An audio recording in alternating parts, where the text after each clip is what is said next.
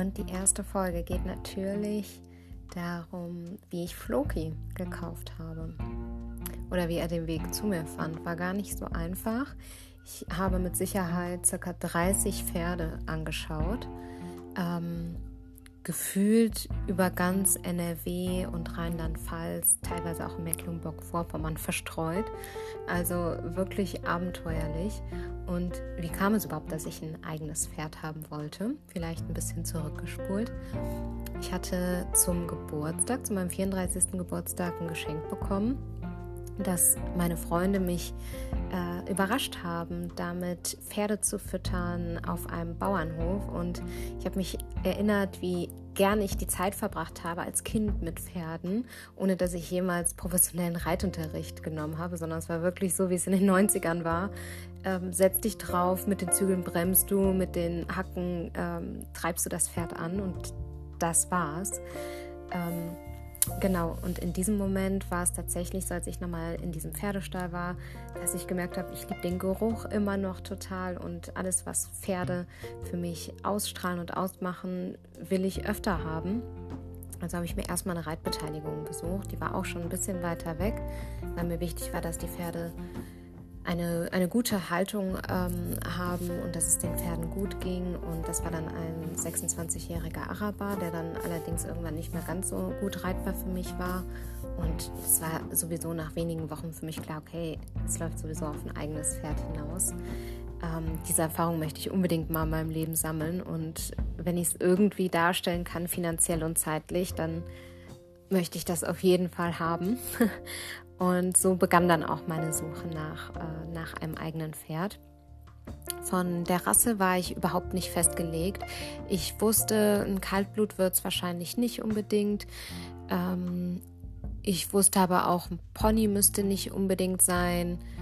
Ähm, ich wollte an sich eigentlich ähm, keinen Schimmel mehr haben.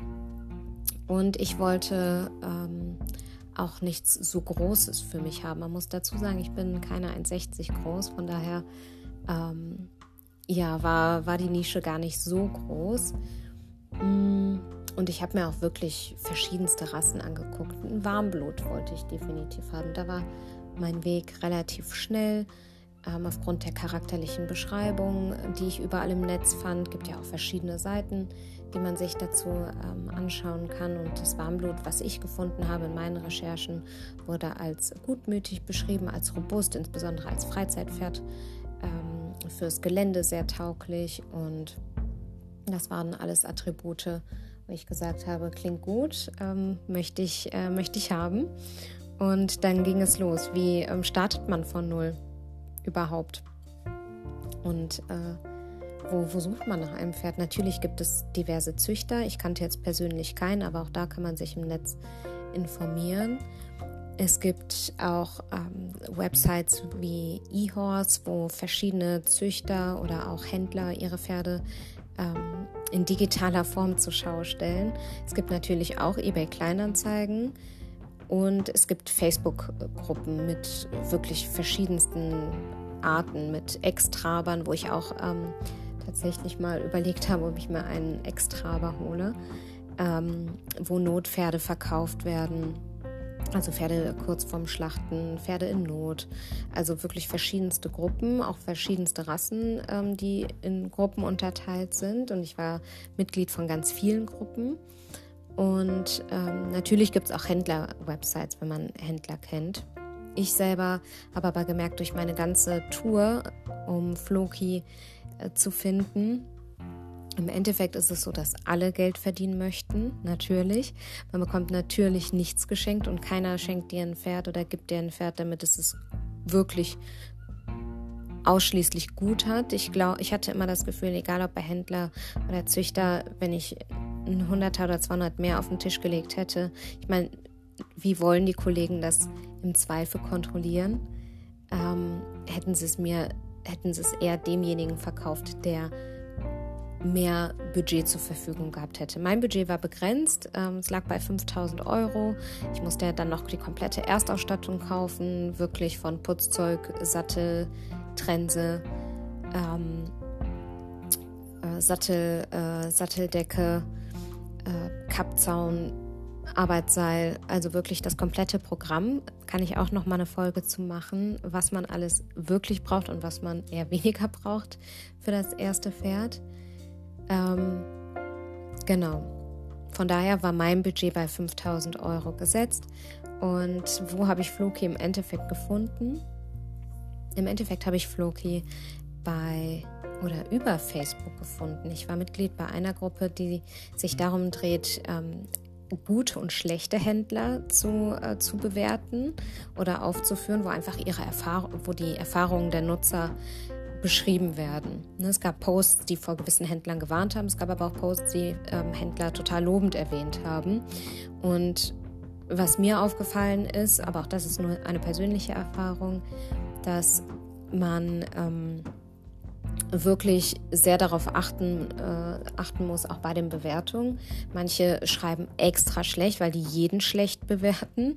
Das ist mir aufgefallen, dass es Profile gibt, die jeden Händler schlecht bewerten, was für mich natürlich die Frage darstellt, okay, ähm, warum kennt diese Person angeblich jeden Händler gefühlt deutschlandweit und das gleiche auch bei extrem guten Bewertungen, wo man echt schon die Frage hat, ist das hier fake? Ja oder nein? Deswegen habe ich bei einem Händler ähm, geschaut innerhalb dieser Facebook-Gruppe, der bei mir äh, so in der Nähe ist, sagen wir mal eine, Stunde höchstens von mir entfernt und aber eine solide Bewertung hat. und ähm, das habe ich dann auch gefunden ähm, war ein Händler, der eine Dreiviertelstunde von mir entfernt ist, der gleichzeitig auch eine Reitschule hat und ähm, auch ein Fahrgeschäft, also ein Kutschbetrieb. Und äh, da habe ich Floki tatsächlich gefunden. Er war gar nicht so einfach zu finden. Also ich war beim, ich habe den Händler gegoogelt, der hatte keine eigene Website, war aber bei eHorse dann vertreten. Und bei eHorse hat er dann ähm, zwei Pferde, aber ohne Preis ähm, online gehabt. Und dann habe ich ihn angerufen und gefragt, was denn der Preis für die Pferde ist. Und dann hat er mir beide genannt. Die wären beide auch in der, ähm, der Preisrange von mir gewesen. Allerdings war für mich klar, ich möchte einen Wallach und keine Stute. Deswegen wollte ich mir den Wallach unbedingt anschauen. Und ähm, ja, dann äh, war es auch so. Ich, mir, ähm, ich bin dorthin gefahren und habe ähm, mir als allererstes die Papiere zeigen lassen, was ich auch jedem einfach vom tiefsten Herzen empfehlen möchte. Mir ist tatsächlich mal passiert, ähm, als ich bei einer AKU war, da hätte ich beinahe einen äh, Haflinger gekauft. Ähm, und dabei bei dem Pass ist mir aufgefallen, dass die Merkmale, das ist immer das, was man auf den ersten Seiten findet, ähm, wo dann beispielsweise ein Wirbel aufgezeichnet wird oder wenn jemand einen Stern auf der Stirn hat oder einen Strich. Also markante Merkmale, die das eine Pferd von dem anderen Pferd, selbst wenn sie von der gleichen Rasse sind, unterscheiden. Und mir ist tatsächlich passiert bei der Ankaufsuntersuchung, der Tierarzt war auch schon da und ich hatte selber auch eine Anreise von über zwei Stunden pro Strecke, dass ich den Pass gesehen habe und gesagt habe, hier stimmt was mit den Merkmalen nicht. Und dann kam tatsächlich auch raus, dass der Pass nicht korrekt ist, dass der scheinbar auch gefälscht ist und die AKU musste dann auch abgebrochen werden. Und der ähm, Verkäufer des Pferdes hat es überhaupt nicht verstanden und sagte, ja gut, dann stimmt der Pass nicht. Aber das wäre ja überhaupt kein Problem, weil das Pferd an sich ist ja gesund. Das könnte der Tierarzt ja jetzt auch attestieren. Und ich sagte, dass ich mir natürlich auch kein Auto ohne Papiere kaufe, auch wenn der Vergleich vielleicht hinkt. Aber auch wenn ich weiß, dass das Auto fährt und vielleicht intakt ist, wenn ich nicht weiß, was die Geschichte ist, zumindest ungefähr das Alter des äh, Pferdes, und das ist auch nicht mal zweifelsfrei per 10 festzustellen, ähm, und welche Geschichte das Pferd hat, wie viele Händler vielleicht schon dazwischen waren, das war mir zu unsicher und gerade als Anfängerin habe ich davon die Finger gelassen und bin dann nach fünf Minuten wieder zwei Stunden nach Hause gefahren. Das war wirklich frustrierend und deswegen kann ich das jedem nur empfehlen, sich bei der Besichtigung auch schon die, ähm, die Papiere zeigen zu lassen, weil so war es auch bei Floki. Ich habe mir die Papiere zeigen lassen am ersten Tag und habe zum Beispiel gesehen, Floki war als Fünfjähriger ähm, im, im Netz oder er hat ihn mir als Fünfjährigen verkaufen wollen und als ich dann da war, war er nur noch dreieinhalb, ähm, was natürlich ein paar andere Fragen dann aus, äh, auslöste, was mir im Endeffekt wieder ein bisschen Verhandlungsspielraum beim Preis gab, aber nichtsdestotrotz ähm, will ich damit sagen, dass ähm, ist etwas, was ich aus meiner Erfahrung heraus in jedem Fall empfehlen kann, immer den Pass und auch die Merkmale zu checken und auch das Geburtsdatum.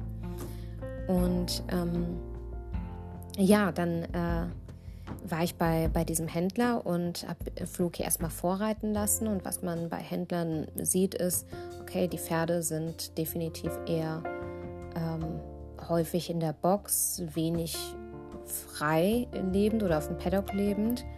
Ähm, meist, die meisten Händler sind in meiner Erfahrung Durchlauferhitzer. Die Pferde werden angeliefert, dann wird gewartet, bis sie gekauft werden. Währenddessen werden sie ein bisschen auftrainiert oder angeritten.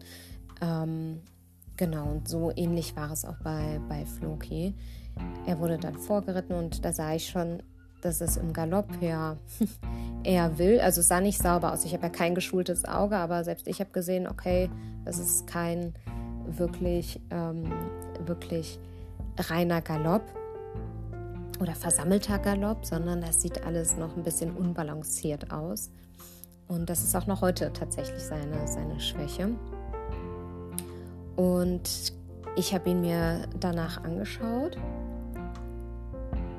und war irgendwie total begeistert. Ich kann noch gar nicht sagen, warum, weil eigentlich hatte ich ja erwähnt, ich möchte gar keinen Schimmel mehr. Jetzt war das ein Apfelschimmel. Die Zeichnungen sind dann natürlich, ja, finde ich mal besonders schön, weil ja individuell und irgendwie weiß man ja nie so 100 Prozent, was man von einem Apfelschimmel bekommt.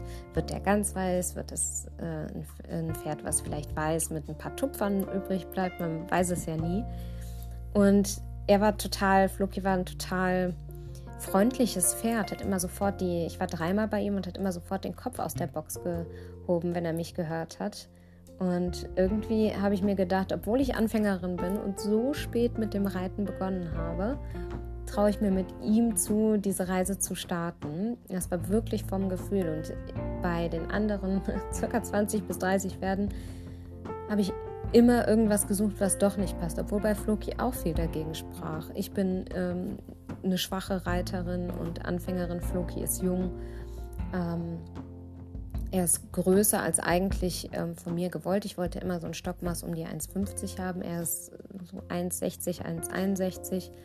Und für mich, ähm, ja, kleine Frauen von 1,58 Meter dann natürlich immer, ja, schon tricky mit dem Satteln, aber irgendwie war es mir alles egal und ich wusste, okay, den möchte ich gerne haben. Und ich wusste ja auch, ich bin Anfängerin und ich habe eine Trainerin zur Seite. Das habe ich mir schon direkt vorher gesucht. Und auch das kann ich nur empfehlen, sobald ihr wisst, okay, das Thema Pferd wird total ernst und ich möchte unbedingt ein eigenes Pferd haben, macht euch schon mal kundig bei euch in der Gegend, wer denn als Trainer in Frage kommt. Weil nicht jeder Trainer oder jede Trainerin eurer Philosophie vielleicht entspricht, der Chemie, die ihr erwartet, entspricht.